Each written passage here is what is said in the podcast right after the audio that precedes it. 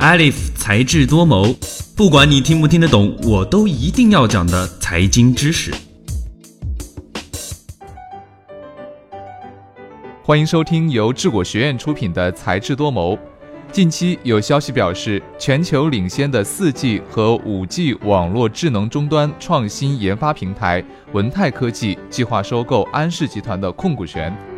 文泰科技董事长张学正之前在媒体说明会上表示，此次收购行为有助于增强中国半导体产业在全球的竞争力和影响力。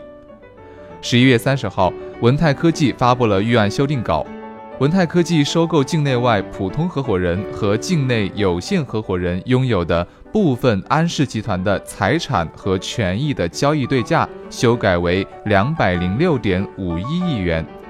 加上修改前的六十七点零五亿元，将合计支付两百七十三点五六亿元。文泰集团将取得安氏集团百分之八十一点八七的股权占比。预案显示，在标的公司安氏集团的资产模拟汇总报表中，其中2017年底商誉余额为113.96亿元，相比2016年底的商誉金额118.98亿元有所减少，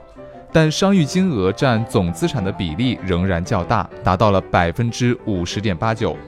上交所要求文泰科技补充说明本次交易形成的商誉规模、收购完成后商誉占总资产的比例、后续应对商誉减值的具体措施，并充分提示若商誉大幅减值可能会对公司的业绩造成的影响。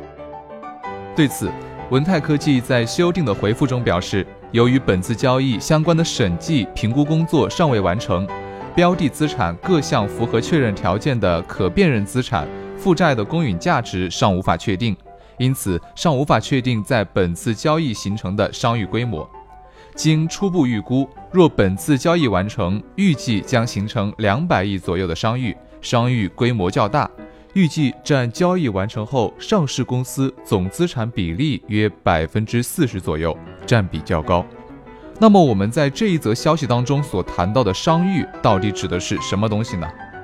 许多人会从字面上把商誉当成是商业荣誉或者是商业信誉，其实不然。商誉是一个标准的会计术语，用作反映一个商业实体资产和负债以外的账面价值，通常只运用在收购安排上。商誉是企业整体价值的组成部分，在企业合并时。它是购买企业投资成本超过被并购企业净资产公允价值的差额。这么说，大家可能还是不太明白。那我们来举个例子：大王是一家上市公司，小王是一家净资产一百万的技术公司。虽然资产规模较小，但是技术却很有市场前景。大王公司对小王公司的专利和技术进行评估。双方协商，小王公司的市面公允价值是一千万人民币。那么多出的九百万差值应该怎样让会计计入公司账本呢？这个时候商誉就出现了。虽然大王的资产仅仅增加了一百万，却实打实的掏出了一千万。财务总监应该怎么记账呢？即现金减少一千万，资产增加一百万，商誉增加九百万。简单来说啊，商誉就是那些金融大亨们为了给自己的溢价收购有一个合理的解释，找来会计理论家生生的造出一个概念，最终的目的呢，就是把企业的资产负债表做平。商誉在企业重组并购当中扮演着重要的角色。关于商誉，还有一个非常重要的延伸知识点，就是商誉减值。企业收购完成之后所产生的商誉应该逐年减少，这个概念其实和固定资产的折旧损耗是一样的。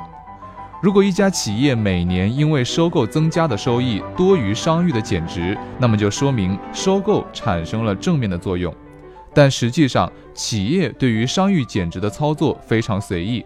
如果买的不划算，没有产生多少新的收益，就可以不减值。但是，按照相关的财务规定，商誉不能够永远不减值，应当减值的商誉积累到一定的年限之后，就必须进行会计处理。二零一八年是商誉减值非常严重的一年。近年来，随着资本市场并购重组的盛行，很多上市公司为了追逐市场热点、炒概念、做高股价，不惜高溢价收购，导致商誉也出现了井喷式的增长。随之而来的商誉减值，导致业绩下滑，甚至并购变脸的案件屡见不鲜。那么，为了避免商誉减值导致被并购公司资产锐减的这种情况，上市公司应当从并购初期就做好准备工作，不盲目跟风跨界，不以高溢价、高业绩承诺并购。投资者也应当理性看待上市公司并购重组，分析重大重组对于上市公司的长远利弊，尽量减少盲目参与炒作，形成理性的投资理念。管理层呢，应当继续引导上市公司合理并购重组，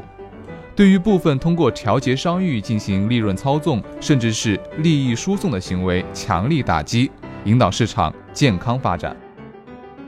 持续收听才智多谋，获得更多实时资讯的解读。想要获得本期节目的文字版，欢迎关注智果学院的微信公众号，回复关键词“商誉”就能获得相应的文章推送了。今天的节目到这儿就结束了。本期节目的文字稿我们会在智果学院的官方微博中同步更新，喜欢就请给我们点赞吧。我们下期再见，拜拜。